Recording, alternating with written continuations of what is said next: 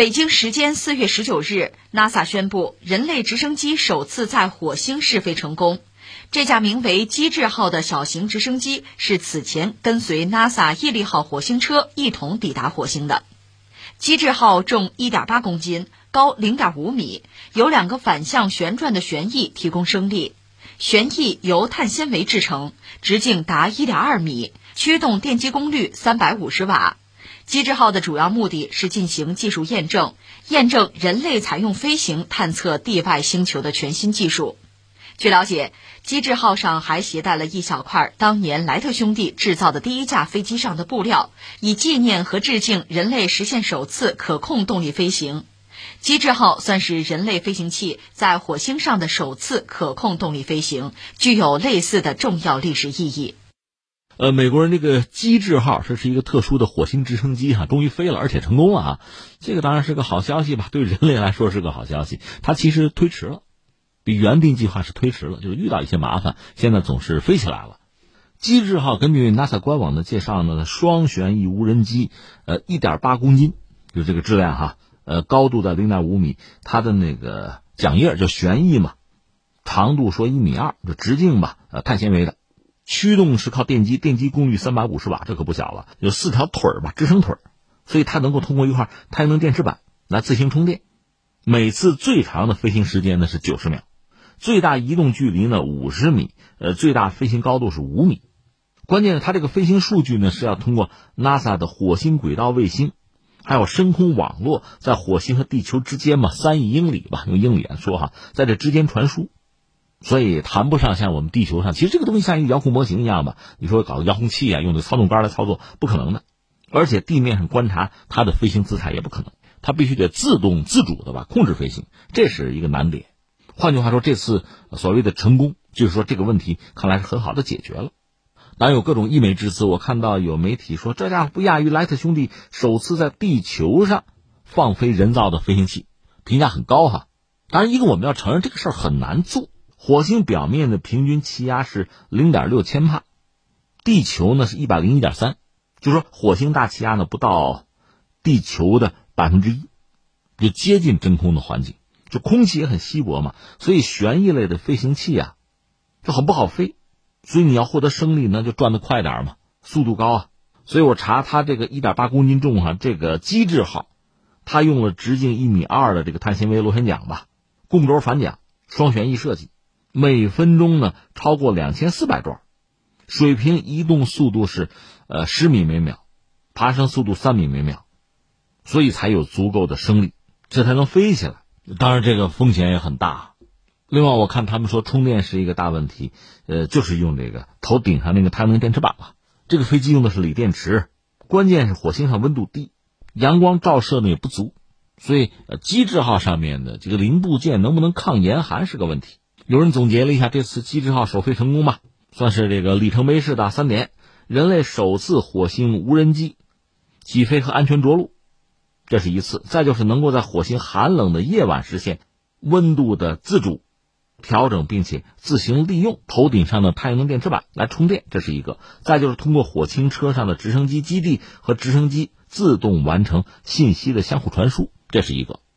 所以我理解呢，这当然很不容易做到，因为说到底，火星的那个环境太严酷，这个东西能飞起来，应该说很值得这个祝贺啊，好事啊。但是另一方面，我觉得一个硬币两个面嘛，咱们实话实说，倒不是因为我们中国人没有把什么直升飞机放到火星上飞，我们才去挑剔哈，客观上就是这个样子。就这次飞行，实际上我只能说我才疏学浅，我怎么觉得它表演性质更浓厚啊？他这次飞飞的目的就是飞，也没有其他什么收集数据之类的任务，他也干不了别的。它上面有一个摄像头，而且是黑白的，就导航的摄像头，还有一个一千三百万像素的彩色的成像仪。除此之外，什么也没有装。所以这么老远把这东西运过去，一点八公斤，就是让它飞一家伙就完了。它没有办法携带更多的科研仪器，因为飞不了。刚才我们说了，火星上空气很稀薄，就是传统的这种旋翼机。另外，就比如说固定翼飞机，靠机翼产生升力的那玩意儿，我记得多年前也见过美国人设想搞这种就类似的电动飞机，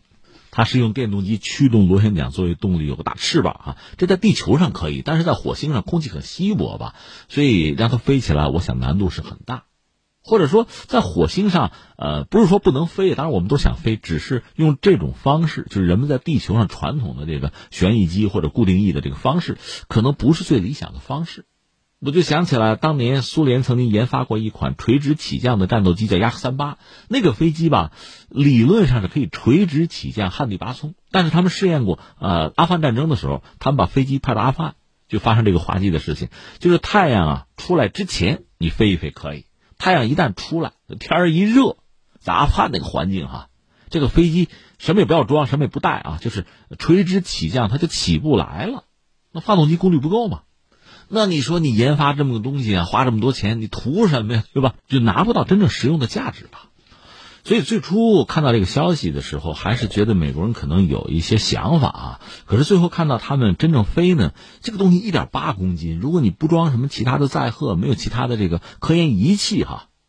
这个东西是不是太重了？这我直接的一个感觉。当然，电动机那是死沉死沉的哈，啊，太阳能电池板也没有办法，它跟面积有关系嘛，所以确实很沉。但是这个东西如果没有办法做科研使用，或者只是说让它飞起来。我理解它的意义就不是很大，甚至我觉得美国人这次飞起来是不是反而告诉人类一个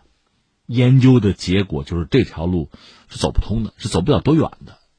因为你飞机飞的距离很短，高度很低，飞本身的优势就不是很明显。要代表什么东西的话，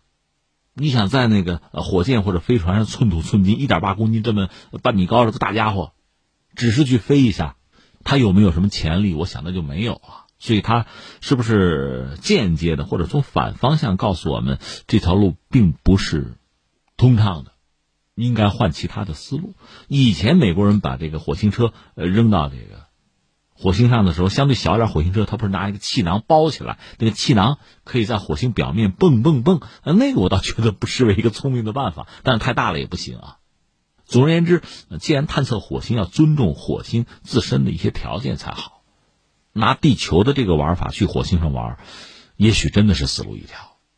当然，更可能的是，我是一个外行，我这是胡说八道，有可能只是一种个人的感受而已啊。其实，呃，当美国人刚拿出这个思路的时候，我还觉得很好。为什么？火星的重力和地球比起来，相当于地球的百分之三十八的三分之一强啊。所以理论上，人包括设备，地球上的设备到火星去是可以轻松一些啊。理论上是啊，但是实则不然，因为火星和月球比起来，一个是离地球更远，再就是它的表面嘛，这个环境也是很严酷的，比如说冷啊，阳光不足啊。如果人在火星上运动，按说可以更轻松是吧？但是你不要忘了，你穿的那个宇航服，